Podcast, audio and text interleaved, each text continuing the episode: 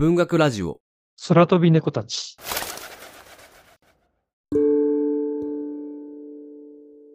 現代チベットで生きる若者たちを描いた短編集、路上の陽光、ラサの太陽は、そこに生きる人を照らし、時に古くから伝わる伝説も重なり合い、光と影を作る。その物語には文学の普遍性と力強さが備わる。今回は初のチベット文学を紹介します。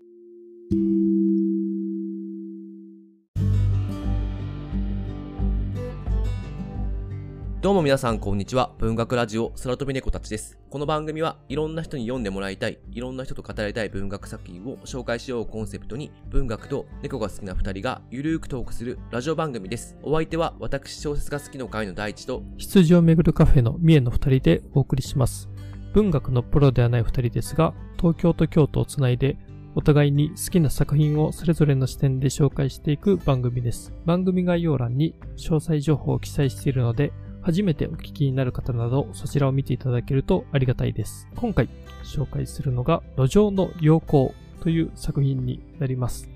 ラシャ・ムジャさん長で、星泉さん役、書士官官房から2022年3月に発売されたばかりのものになります。こちらなんですけど、先週のマレーソ病種に続いて、書士官官房から出版されている本を紹介します。これはもう本当私が文学フリマで買いそびれて、で、後日購入して、あの、やっぱ読んだらすごい本だったんで、やっぱ書士カンカン坊さんの書籍はすごいなと 思っております。ね、先週に、ね、続いて、いや、今回もやっぱね、やっぱりいいですよね、すごい。うん。すごいなんか地域性がね、すごい、なんかもうはっきり出てるような作品で、今回ですね、魔女の陽光というのが、ラジオで初めてチベット文学を取り上げます。著者は揺れ動く若者の心というのを繊細に描いた小説を得意としており、チベットの若者の間で随一の人気を誇っている人になります。で、チベットというと、政治や宗教の側面がフォーカスされがちなんですけども、この短編集では、現代社会で生きづらさに直面する若者であったり、少年が大人になろうとするその瞬間が描かれていたりと、結構ですね、我々日本人が読んでいても感情を揺さぶられるんじゃないかと思うような、まあ短編集になっています、うん、そうですね。もう本当読んで共感も感情移入もできる作品ばかりでしたし、なんかやっぱ文学って、あの、改めて普遍的なものなんだなってちょっと感じる一冊でしたね。先週のあの、マレーソ描写もすごい良かったんですけども、余剰の横はですね、また違う魅力があって、気づくとですね、夢中で読んでる作品ばっかりだったんで、もう結構誰かに紹介したくなるような話が多くて、もうすごい今日はちょっと 楽しく 収録してます。まあ、いつも楽しいんですけど。で、これ多分ね、来年の日本翻訳大賞の候補入ってくんじゃないかなって、ちょっと今思ってますね。ああ、なるほど、うん、それ来たらすごいですけどね。うん、今んとこ俺はこれを押そうと思ってる。ああ、いいですね。まあまあでも分かりますね、うん、これね。うん。いや、すごいいいんです。うん。まあちょっと後でも話すかもしれないですけど、もうだいぶ今年読んだ中でも多分トップ3には絶対入ってくる。うん、めっちゃ良かった。ああ、はい、はい。めっちゃ好きなタイプのあの小説でした。ああ、わかります。いや、僕はね、ちょっとまだ迷いはありますけど、トップ3入るかもしれないぐらい、すごい、いや、でもすごい良かったです、本当にもう。もうプロジェクトヘイルメアリーの地位が今揺らぎ始めてますからね、私の。本当ですか？早く。それもうナンバーワン候補。ナンバー候補になってる。多分。でもこれ振り返ったら今、まだちょっと落ちてきてないとこあるけど、これ振り返った時にだいぶ輝く作品だろうなって思ってますね。うん。うん、1年を振り返った時には。いやいや、それはわかります。えー、作品入る前に、チベットについてですね、少し補足をさせていただきますと、中国の西の方にありまして、まあ、四川省の西になってまして、で、インドの北という、まあ、中国とインドに挟まれる形であります。まあ、中国のね、まあ、中にはなるんですけども。で、まあ、18世紀後半までは、まあ、外来勢力の支配っていうのが、あの、あくまで名目上のものだけで、本当に独立した国に近いというかですね、まあ、ラマ教中心の体制が続いていたんですけども、まあ、20世紀に入ってからイギリスの支配っていうのが入ってきます。で、まあ、そこでイギリスの支配を受けるんですけども、それはでもある意味保護を受けているような形で、ダライラマ自治国という、ね、名前でなっていたんですけども、ただ、第二次世界大戦後ですね、今度は中国の方がこのチベットを掌握して、で、1965年に、まあ、チベットの自治区となって、住民のほとんどはチベット仏教、まあ、ラマ教と呼ばれたりするんですけど、まあ、信仰していると。で、えー、まあ、首都みたいなところが、まあ、ラサというところになります。で、続いてですね、この作者のラシャ・ムジャさんなんですけども、えー、1977年生まれというですね、先週のマレー・ソビュー州の作者アルフィアン・サートさんも、まあ、1977年で、まあ、すごく、あの、そうなんですよ。あの、若い作家さんになります。このラシャ・ムジャさんは、チベットのアムド地方ティカというところの生まれで、で、現在は北京ですね、大学で、まあ、チベット学研究センターというところで、まあ、チベット仏教の研究というのをされています。まあ、その一方で、チベット語で小説を書いて、まあ、発表も、えー、されている方で、まあ、日本では長編ですね、雪を待つという作品が、え、以前に、ま、数年ほど前ですかね、出版されていたというのもあります。で、チベットも若い人たちの間ですごく人気の作家さんですし、まあ、現在30、40代の作家さんの中では最も注目される作家の一人で、あると。まあ、その中中華圏の中で言われていたりですね、しています。で、日本でも、え、つながりがありまして、まあ、日本に来られたこともありまして、ま、本作ではですね、日本オリジナル短編集となっていて、この作品の中には日本舞台にした遥かなる桜島という作品も収録されています。でこの遥かなる桜島はラシャムザさんが日本に来て、で、この書士官官房のあの編集者の方となんかお会いしている時にですね、この作品の構想が浮かんできたというですね、湧いてきたという、なんかそういう作品の経緯この最後の後書きに書いてあるんですが、それも結構面白くてですね、まあ、チベット舞台の作品もあれば、ちょっと日本舞台の作品も一つだけあるっていう。そうか、77年で、先週のマレーソビオ集の作者と同じ年に生まれてるんです。ちょっと面白いつながりですね。あと、あの、役者解説のとこにあった、ね、あの、日本に来た時の話がちょっと触れられてるんですけど、それの話も結構面白くて、あの、ぜひ、と、読み終わった時は、その、あ、後書きまで、役者解説か、までちょっと楽しみにしていただけたらなと思います。はい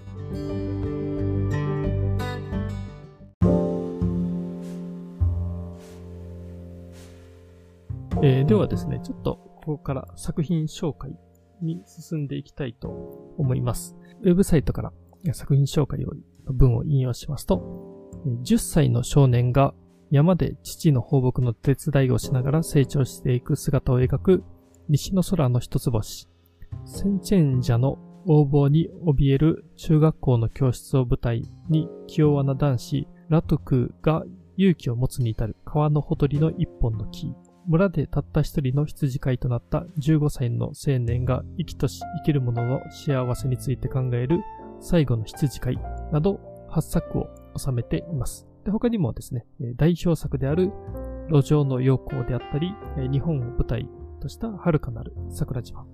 というのが収録されています。まあ今回はですね、また短編集なので、まあ何本かこの中から抜粋してご紹介したいと思ってます。で、その前に全体的な魅力のとこをちょっとお伝えしようと思うんですが、こちらなんですけど、あの、やっぱりチベットの社会で生きている人々を描いているので、まあそこにある格差とか、あと、やっぱりこれ、今、おそらく社会がすごく変化の時を迎えていて、その変化の中でどうやって生きようかと、あの、もがいている、えー、若者や少年たちの姿というのを、まあ、たくましく描いている作品が多いな、というところです。で、表題作の路上の陽光と、眠れる川の主人公というのは、同じ主人公なんですけど、主人公は違うのか。まあ、あの、同じ男が出てくるんですけれども、まあ、最初は日雇い労働で、まあ、その後、タクシー運転手で生計を立てるっていう立場の方が描かれるんですけども、この主人公がですね、まあ、ちょっと後でも話すと思うんですけど、結構明るくて素直で、すごくいいやつだったりします。そういうのがこう、チベットの若者には多いのかなとちょっと思わせるようなところもあります。えっ、と、西の空の一つ星という作品と、川のほとりの一本の木という作品は、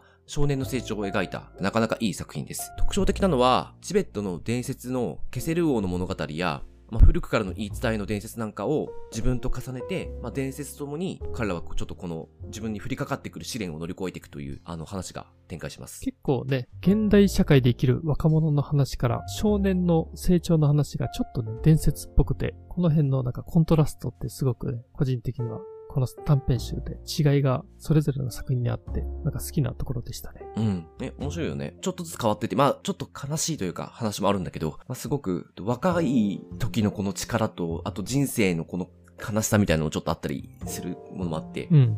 まあ、すごくいい作品集だなと思いますね。チベットも多分時代が動いていって、昔はやっぱ男性中心の社会っていうのがあって、まあそういう男を中心に回ってた文化だったと思うんですけど、それがちょっと壊れ始めてるっていうところもちょっと描かれているなと思います。時代の変化っていうのをすごく描いてるので、なんていうんですかね、やっぱこの同じ時代に今生きてるんだなっていうのをなんか感じることができる作品で、先週のマレーソ病集にもあったとこなんですけども、やっぱり貴重な本を読んでるなっていう気はすごくしました。なんでお父さんと、だから息子の対立であったりね、なんかそういうのなのがあったりして、確かにね、そういうちょっと変化みたいなところってすごく感じれる作品が多いなっていうのはありましたね。あとですね、この短編集の特徴というか魅力的なところで会話のテンポがいいというのがありまして、作品の解説によると、あの、まあ、チベット人の特徴な部分もあるみたいなんですけども、まあ、チベットらしいコミュニケーションのあり方といいますか、登場してくる男女の会話っていうのが、トントントンとね、小刻みよく進んでいく話が多くて、まあそれは路上の横とか、あの、四十男の二十歳の恋とか、遥かなる桜島とか、で、まあ男女が出てきて会話するんですけども、それぞれですね、このテンポのいいコミュニケーションっていうのがあってですね、あの、ちょっとそれまでの国の他の国に一般的に書かれる、えっ、と、男女の掛け合いとかとはちょっと違いとしてあるのかなと思ってですね。ねこれがすごい個人的に面白くてですね、チベット人の人ってこんなに陽気なんだっていうですね、ちょっと思ったのが、なんかラテンアメリカの男性とかって結構ノリが良くて、まあ男女、男女ともですけど、ね、なんかすぐナンパしたりとかね。そう、なんかすごい楽観的などうでもいい話をしてたりとかあったりするんですけど、うんなんかチベット人僕の中ではですね、ちょっとなんかラテンアメリカのノリに若干近いんじゃないかって思うところがあってですね、感的な部分とかはですね、そんなことないかもしれないんですけども、なんかその会話のね、書き合いとか、なんかそこのノリの良さみたいなところがですね、なんかすごくあの、見ている側からすると気持ちが良くてですね。うんうんうんうん。わかる。うん。うん。あと、あれだな、シャイな部分あるじゃん。特に、あ、のそうそう、あります、えっとあります。うん。路上の横と眠る川のペンナムとか、うん。うんあと、うん。うん。川のほとりの一本の木の、えっ、と、ララトゥクか。ラトゥークかなっていうものかな ちょっとあの、発音があれだけど、ラトゥーはいクか。はいはい。とかはなんかシャイで、あの、すごくね、そこは、あの日本人と共通する部分を感じてしまって、自分はすごい好きになってしまった。そうなんですね。なんかね、日本人らしさもあるし、なんか陽気な一面というか、すごいね、なんかコミュニケーションの取り方がうまいのかもしれないんですけど、そんな一面もあってですうんうね、ん。これ特にね、遥かなる桜島と、まあ、四十男、二十歳の声もそうですね、の登場人物とかね、なんか会話読んでてすごい楽しくてですね、ここがね、あるなというところですね。うん、あとは、まあ、作風として、ちょっとね、さっき軽く触れたんですけども、少年の成長物語から、まあ現代社会に生きで生きる男女の物語まで、なんか大きく分けると、その、まあ、二つに分類されるところがあってですね。で、それぞれテイストがかなり異なっているんで、これね、違うテイストのものを書けるってすごいなと思うんですけども、まあそうやって楽しめる幅っていうのは広いのかなと思いますね。まあそういったところで、まあこの表題、路上の陽光とあるんですけども、えー結構この陽光という、まあその太陽の光ですね。まあこれがちょっと特徴的なところがあって、まあ他の作品でも来世の陽光という言葉が出てきたりとですね。なんか短編集全体通して、まあ、光が降り注いでいるかのようなちょっと印象というのもありましたね。あと、あの、陽光っていうのはなんか結構キーワードっていうか、キーなイメージにはなってるなとは、すごい思うんだけど、でも同時に光から生まれる影みたいのも、あの、ちゃんと描いていて、そのあたりバランスがすごい上手いなと思いましたね。そうですよね。うん。結構ね、その影の部分もね、ありますし、うん。あとですね、この短編集で行くとですね、ちょっとさっき、あの、登場人物の発音、これで合ってるかってね、ところで、名前が発音しにくいんですよね、ちょっと。うん。ラトゥークとか、そう、センチェンジャ、チェランワンシュク、ニマトンドゥプとかですね。ええ ちょっとこれ、言い方これで合ってるかどうか、あれなんですけど、ええイントネーションがちょっとわかんないよね。そうそう、そうなんですよ。まあこれもね、なんか、名前の表記だけ見ると馴染みのない名前ばっかりなんですけども、まあ読んでいくとですね、その人物の性格の部分っていうんですかね。うんとか、まあね、やっぱシャイなところがあったりとか、ね、あとはまあやっぱり物語を生きている人たちなんで、やっぱり感情移入ね、するところはあるんで、まあ逆にね、読んでるこの名前にちょっとね、愛着を持つんじゃないかなとは思ったりしますね。あと一つですね、最後にあの、ふと思ったのがあの、チベットといえばですね、あの、ダライラマの印象がありまして、まあ、まずそれが浮かんだんですけども、この短編集ではおそらく一度も名前が出ていなかったと思うんです。でちょっと出ていたら申し訳ないんですけども、こういうところにもイメージとして持っているチベットの側面と、なんかリアルなチベットの社会というんですかね、違いとかももしかするとあるんじゃないかなと、というのは思いましたね。では作品紹介は、えー、まず最初にですね、この表題作の路上の陽光という作品を紹介したいと思います。まあ、これがですね、作者の代表作と呼ばれている短編集になるんですけども、軽くストーリーを説明したいと思います。舞台は首都のラサになります。で、その中でラル橋と呼ばれる橋にですね、日雇い仕事を求める、まあ、労働者がたむろしていまして、まあ、そこで日々、まあ、仕事を何かないかなと、まあ、探している男女が主人公になります。まあ、主に女性の方が主人公なんですけど。で、その女性は、えー、ランゼーという名前の、すごくね、綺麗なえ、若い女性なんですけども、そのランゼがある日ですね、えっ、ー、と、まあ、その日雇い仕事で得たお金で、ちょっと奮発してですね、赤い帽子を買うんですね。で、その帽子を気に入ってたんですけども、風に飛ばされてしまって、で、その橋の下の川に帽子が落ちて、まあ、流れてしまうと。で、そこでランゼがですね、気心の知れた、えー、男、プンナムという男なんですけども、まあ、そのプンナムにちょっと帽子拾いに行ってほしいとお願いするんですけど、プンナムがですね、えー、ちょっとそれを、えー、断ってしまうと。で、ランゼとプンナムってすごく、あの、仲が良くて、友達以上恋人未満ぐらいのね、あの、関係なのかなと、ちょっと最初読んでるとね、思えてくるんですけども。まあ、ただね、ランゼはちょっとプンナムに怒りを覚えてしまうと。帽子を拾いに行かないので。というですね、まあ、そんな時に、まあ、ランゼが他の仲間の女性たちと、まあ、その日もですね、日雇い仕事を探していたら、高級車に乗ってきた男がいてですね、えー、これジグメという男なんですけども、えー、その男があのナイトクラブを経営していて、で、このナイトクラブというのがあのチベット風ナイトクラブになります。で、そこの掃除の仕事を引き受けないかと言います。で、そこでそのジグミは、その女の子たち3人を車に乗せて、自分の経営するナイトクラブに行って、まあ掃除をしてもらって、で、あの結構いい給料をね、まあ、まあ、1日分なんですけど、えー、払います。で、ついでにですね、このランゼが帽子を落としたって話聞いてですね、で、ランゼにも帽子を買ってあげると約束をして、さらにですね、このジグメが女の子たち3人を、このナイトクラブが、まあ、オープンするところかしたばかりかっていうところで、パーティーが翌日にあるんで、それも招待します。で、翌日ですね、その女の子たち3人が、またジグメ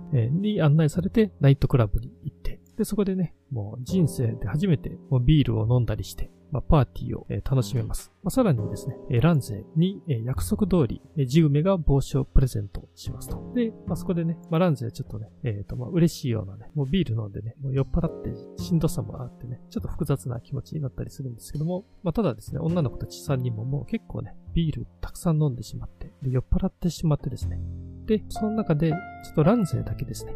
ナイトクラブの奥に部屋があって、そこにジグメに連れられて、まあ、ちょっとひどいことをされるというですね。まあ、そんな展開になってしまいます。その、えー、翌日なんですけども、えー、ランゼはジグメからですね、このナイトクラブで働かないかというちょっとオファーを受けます。その水商売ですね。で、かなりの給料をそこで提示されます。もうそれまで日雇いで得ていた給料のもう、えー、何十倍とかかな？確か。もうかなり生活が楽になるレベルのお給料っていうのを毎月もらえますよと。まあ、ただ、ランゼはですね、心としては、ちょっとね、ひどいこととかあったりしたんでね、まあ、ちょっと複雑な心境を抱えるんですけども。で、ランゼはいつもの通り、あの、ラル橋に戻ってですね、で、そうすると、あの、プンナムが現れます。実は、プンナムがですね、帽子を買いに行っていてですね、で、ここでランゼにプレゼントすると。で、もともと、プンナムはランゼに帽子をプレゼントしたかったんですね。なので、川に流された時も、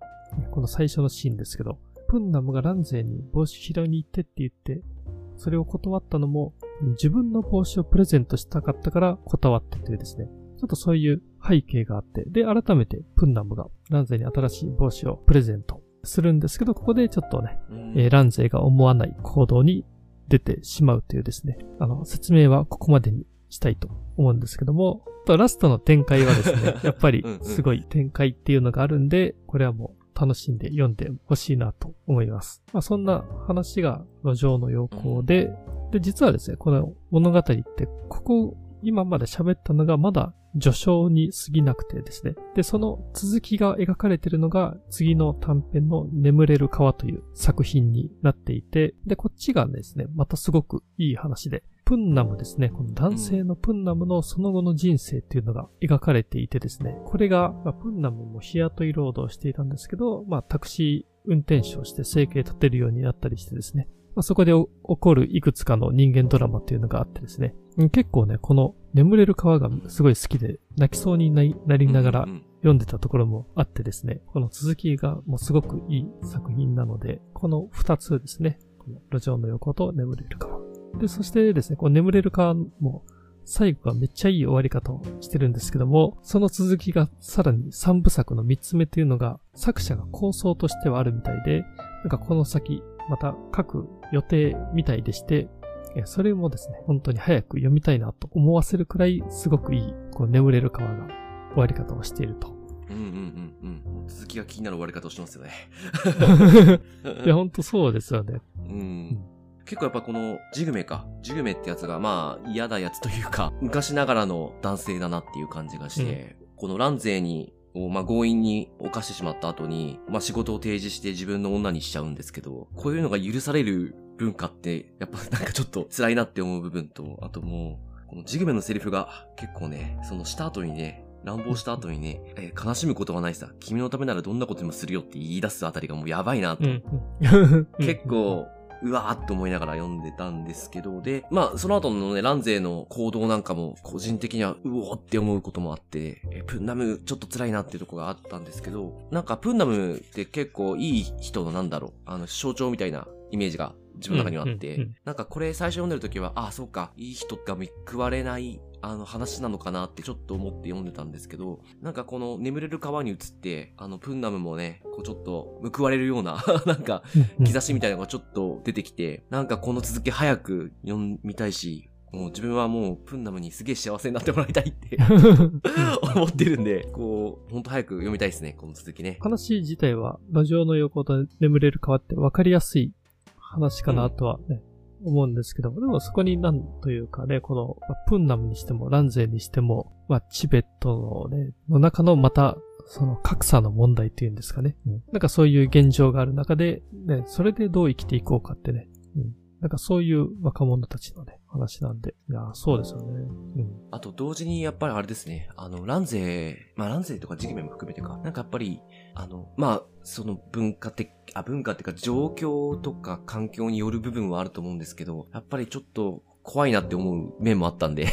なんか、うんうまあ、いそう、いろんな決断に至ってしまう背景わかるけど、なんかやるせないなっていうものをちょっといろいろ描かれてて、うん。まあ、ただね、この、まあ、ジグメ以外の登場人物っていうのが結構やっぱり魅力的に描かれうんうてんいるので、まあ読み物としてやっぱ単純に面白いっていうか、面白いね。本当この二つの作品は、なんかね、やっぱり読むと本当好きになってしまいましたね。ジグメ以外が悪いやつじゃないからさ、ジグメの悪さがすげえ目立つね。そうなんですよね。で、このジグメもですね、これはちょっとね、多分第3部で描かれると思うんですけども、じゃあジグメもジグメでね、まあ、わ本当悪い人間なんですけど、とんでもなく悪いやつかっていうと、また、うん。ね、背景とか知ると多分ね、またいろいろ思うところはある、出てくると思うんですよね。うんうんうん。ちょっと描かれそうな空気あるよね、それはね。そうですよねなんかわかんないけどね。そうそう。まあ、ジグメもね、やっぱりその、結構その狭い社会の中で、そのチベットのね、なんかもう、その生活圏が結構みんな同じところというか、その、だからね、その、知り合いとよく出会ったりとかね、するくらいのところかなと思うので、うん。まあ、その中で生まれ育ったのもジグメではあるんで、第3部だけほんと早く、ちょっと読みたいですね。じゃあ、ちょっとそんな感じでえー続きの先いきますか。で、ちょっと私の方から2本、ちょっと駆け足で紹介しますが、まず1つが、川のほとりの一本の木という作品になります。これは中学校かな？中学校の話で、ラトゥクっていうちょっと気弱な男の子が主人公で、で、ラトクが通う中学校、まあクラス、教室にですね、あの、いじめっ子っていうかもう支配してる男の子がいて、それがセンチェンジャっていう男なんですけど、まあ13歳には見えないぐらい大柄で、周りから、え、17、18? いや、20 20歳だろって言われるぐらい、あの、体が大きくて力もあって、暴力を好む男がいるんですけど、まあそれがもうクラスをいいようにしてると。で、クラス全員を、まあ支配下に置いて、いるっていう状況なんですけど、その中で、クラスの中で一人だけ女の子でセルドンっていう女の子がいて、非常に無口で、クラスで一番勉強ができる女の子っていう子で、この子だけ唯一ですね、このセンチェンジャーの支配を拒んでいて、言い返したりします。で、センチェンジャーはですね、まあもちろんそのセルドンが気に食わないので、他の女子とか男子とかを使っていじめを始めます。なんですけど、センチェンジャーがそのセルドンの自分の女になれみたいな感じで、なんか胸を触っちゃった時に、ビンタされて、その時に、センチェンジャがこう、セルドンを髪の毛引っ張ったりとかして、ちょっと乱暴を働こうとする時に、この、器用なラトクがですね、それまでちょっと色々グツグツ溜まってたんですけど、ラトクが、そのセンチェンジャの手を掴んで、えー、やめろっていう話をするんですよ。で、で結果ですね、この二人が決闘するっていう話になってきます。あの、まあ、男なら逃げないぞっていう感じで、決闘のを申し込むんですけど、えっ、ー、と、確かそれが4日後の土曜日に設定するんですよ、決闘の日を。で、それまで、あの、ラトゥカもちょっと勢いで行っちゃったから、ビビってて、あ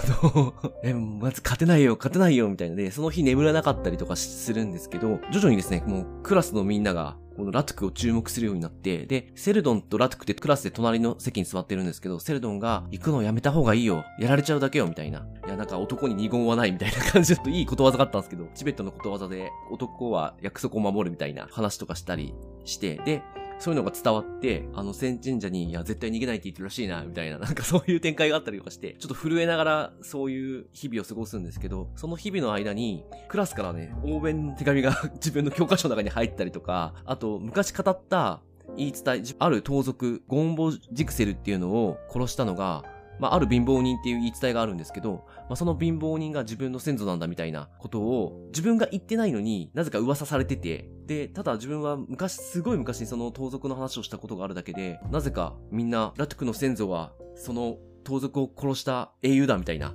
なんかそういう話が広まっちゃって、もう噂話だけど、まあこれをもう利用して自分に重ね始めて、それでその先ン者を倒そうみたいな勇気を持つようになって、ていくんですね。で、で、まあちょっとこれ、最後まで話さないでおこうと思うんですけど、まあ土曜日の午後に決闘になって、まああることが起きて、こう、終わっていくっていう話なんですけれども、すごい面白い、ワクワクする話でしたうん、割とこれ、話の流れがストレートで読みやすいし、このラトゥクにだいぶ共感しやすい作りになっていて、あの、この展開どうなるのかなと思ってるうちに物語どんどん引き込まれてしまって、気づいたら夢中で読んでるっていう話でしたね。ね最初はね、このラトゥクっていうのが、まあ、気弱な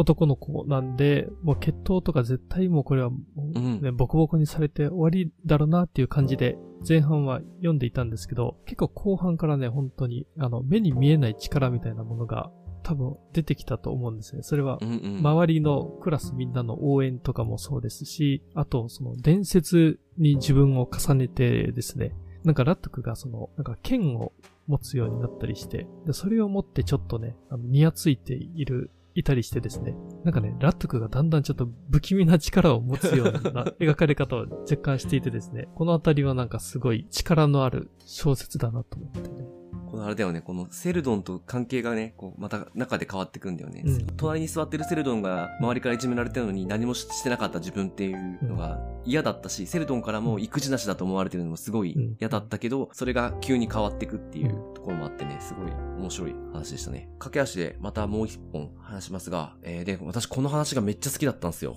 えっ、ー、と、40男20歳の恋っていう短編なんですけど、えっ、ー、と、40になってる主人公の男が空港でですね、昔の20歳の時の恋人とと再会するっていう話なんですけど、これが空港でなんで出会えたかっていうと、飛行機が悪天候のために、まあ出発を見合わせてしまっていて、その空港からどの便も出なくなってしまったって状況だったんですね。で、二人っていうのは行き先は違ったんだけれども、たまたまその同じ空港に同じ瞬間にいたと。出発が遅れちゃったというかもう止まっちゃったんで、もう足止め食らっちゃったんで、たまたま居合わせたっていう形になるんですけれども、二十歳の時からえっと、別れて以来会ってなかった二人なんで、昔の話とかにちょっと花を咲かせるんですけど、当時、二人だけの間で成立した会話のやり方みたいのがあって、それがちょっといいんですよね。で、それを思い出しながらちょっと話すし、で、それが今、同じことが起きてるのかなみたいな。あ、ちょっと具体的に話すと、女性の方が、なんかあべこべなことを言うんですよ。本当とは違うことを言って、なんか、すぐ嘘よとか言ったりするんですけど、まあちょっとなんか、そういうちょっと面白い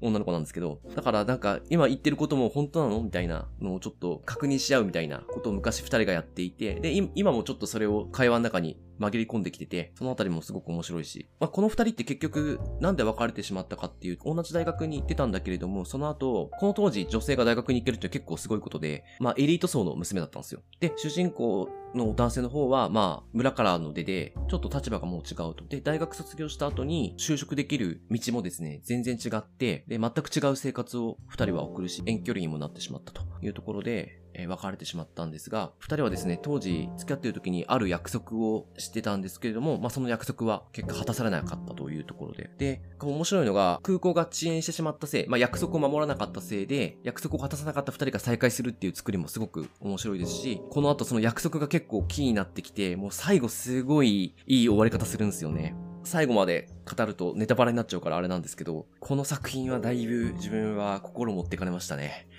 うんっていうところでどうしても紹介したくて、ちょっとうんうん割り込みましたけど今日。いやこの作品、なんかね、テンポがすごいいいですね。まあ、ほとんどね、うんこの男女の会話で進んでいくんですけども、いや、でもこれも、設定がまずやっぱり面白くて、第一さん言ってたみたいに約束果たされなかったから20年後に再会しているわけで、まあこれって見方によっては、いや、こういう偶然の20年後の再会とかって本来ありえない出来事だとは思うんですけども、まあもしね、なんかあの時の二人が、まあその後過去の蓋を開けたらどうなるのかっていう、なんかもしもっていう考えた時に、まあ話として描かれている点ではすごく面白い作りだなと思いますし、これな、でもな、やっぱりどこ切ってもいいんだよな。今パラパラ見てるけど。うん。じゃあ、ちょっとそんな感じですかね。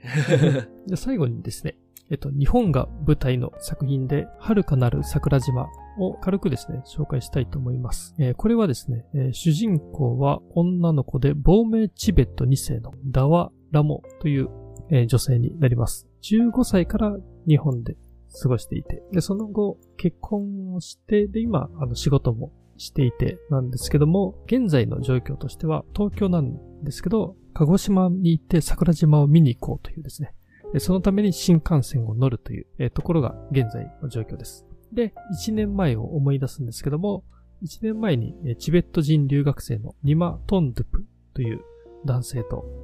出会ってですね、ダワラモは。で、その二人は、まあ、恋をして、で、ダワラモという人がですね、ちょっとその、内気なところがあるっていうかですね、過去にもいろいろあってですね、何かその、自分の本当の思いみたいなものっていうのが、ちょっとその、自分の殻に閉じこもっていたと。で、そこで、ニマ・トンドゥプという男の子が、いや、火山を見るといいよと。で、火山と一緒に、その溜まってるものを解放しようという。で、桜島に一緒に行こうと約束をしていたんですね。まあ、ただ、結果、二人はですね、残念な、まあ、ことに、ちょっと関係は、その約束を果たす前に終わってしまったんですけども、まあ、それがなんでかっていうとですね、このダワラモっていう人が、あの、二十歳の時に結婚した、ちょっと日本人、タカシというですね、これはあの、チベットの研究者なんですけど、と結婚していたんですけど、その結婚がすぐに破綻して、で、その後結構タカシがですね、この必要にこのダワラモを、まあ、追いかけるっていうか、見張っていてですね、で、ダワラモがこの留学生のニマ・トゥンドゥプと、えっ、と、恋に落ちた時に、このタカシがそれをもう妨害に入ってですね、まあ、それで、あの、二人の関係がちょっと終わってしまってですね、この辺のちょっといきさつはですね、読んでるとなかなかと胸苦しいところがね、あったんですけども、まあ、このダワラモっていう人がすごくまあそうやって、もう本当に、まあ、それまでも結構ね、あの、苦しい状況だったんですけども、で、やっと本当に愛する人ができたと思ったら、それも妨害されてしまって、ほんで、すごくね、落ち込んでいたんですけども、時間軸を現在に戻して、まあ、ようやくですね、この新幹線に乗って、桜島を見に行こうと。で、というですね、その自分を解放するための心の旅に出かけたという、まあ、そんなお話ですね。これうまい作品ですよね。なんか、すごい読んでてよかった。結局これ、主人公が置かれてる状況っていうのは、この物語の間何一つ、なんだろう、好転はしないんですけど、この火山の噴火っていうのを目目の当たりにすることで、心が解放されるっていう物語なんで、うんこういうのはすごいなんか物語の力を感じるうん作品でしたね。そうですよね。なんかこの、うん。そのために桜島に行くっていう、なんかね、うんうん設定にすごくロマンがあって、そうで、ですよね描き方もうまいですよね。うんうんこの新幹線に乗って、で、新幹線がこう、どんどんこの、あの、桜島の方に向かっていく間に、ちょっとなんでこういう行為に至ったのかっていうのがちょっとずつ語られていくっていううん、うん、作りもすごい読んでてうまいなと思ったし。うん、うん、うん、うん。解説読むと、これ日本に来てうん、鹿児島に行った経験をもとに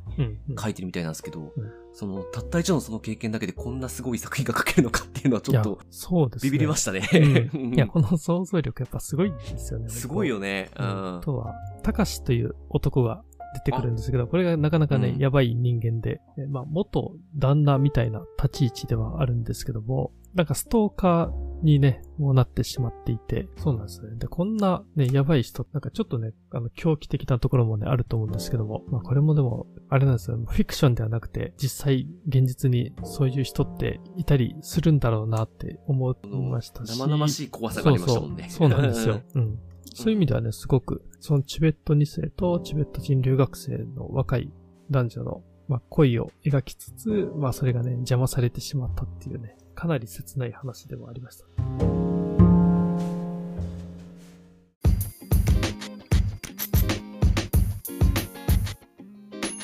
じゃあ、最後、いつも通り、えー感想とともにどんな人に読んでもらいたいか話して終わりたいと思います。じゃあ、私の方から。実は、路上の陽光がですね、発売した時はずっと気になってまして、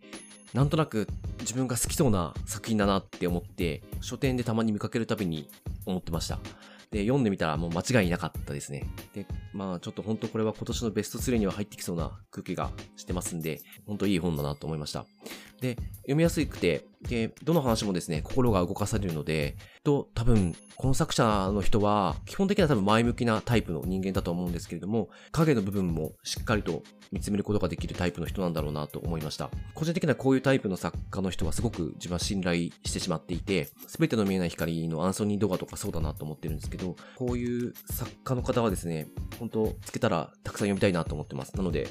この人の作品も他も読みたいし、で、本当にこれは多くの人に読んでもらいたい作品だなと思ったんで、あの、本当おすすめですいや、。僕もすごい好きな短編集になりました。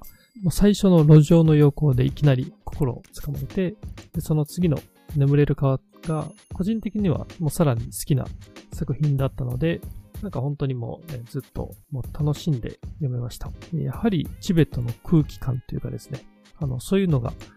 あの、読んでいると感じれるところがあってですね、なんかそこは新鮮に読めましたし、で、あと、この作品の中には、その少年の成長していく物語っていうのもいくつかあってですね。で、これも読み応えがすごくあって、なんかその作品のトーンがですね、やっぱそれぞれ違っていてですね、この辺は一個読んだら、じゃあ次はどういう作品が来るんだろうかっていうですね、なんかそういうすごくあの期待をしながら、この短編集をあの読んでみました。まあそういったところでは、あの、まあ、チベットに興味ある人にはすごく面白いものだとは思うんですけども、うんもしそうじゃなかったとしても、この小説好きな人には、おそらくこの普遍的な、この小説の面白さというか文学の、あの、魅力というのがたくさん詰まっていると思いますので、まあ、やはりこの文学好きな人、小説好きな人には、広く、あの、おすすめな、あの、一冊だと思っています。いやー、あの、先週に引き続き、マレーソ病集と路上の横なんですけど、これ続けて読めて、すごい良かったなと思います。そんな感じで、ちょっと今日は路上の陽光をご紹介しました。じゃあ次回予告して終わりたいと思います。えー次回は、え村上春樹の梅のカフカをご紹介いたします。えっと、昨年の世界の終わりとハードボールドワンダーランドですね。こちら以来の村上春樹作品になり、まあ、定期的にちょっと村上春樹は取り上げているという状況でございますが、え今年もやってきたという感じです。で、えー番組の最後になりますが、えーサポーターを募集しております。えーこちら、番組概要欄をご確認ください。特典メルマガをご用意してまして、え登録された、していただいた方には週に1回配信してます。えっ、と、それとはまた違う形、まあ同じサービスを使ってるんですけど、あの無料版も用意してまして、そちらはですね、カットしてしまった音源とかを、ちょっと収録して、えーエピソードには盛り込めなかった音源なんかを、えーお届けしております。詳しくは概要欄見てください。で、この番組の感想やリクエスト、またこのラジオを聞いて紹介された本を読みました、読み返しましたとございましたら、ハッシュタグそれ飛び猫たちをつけて教えていただけると大変嬉しいです。えー、Twitter、インスタの DM や投稿などでお待ちしております。メッセージフォームを番組情報欄に載せておりますので、そちらからください。積極的に拡散共有してあげると助かります。ではまた来週あ。りがとうございました。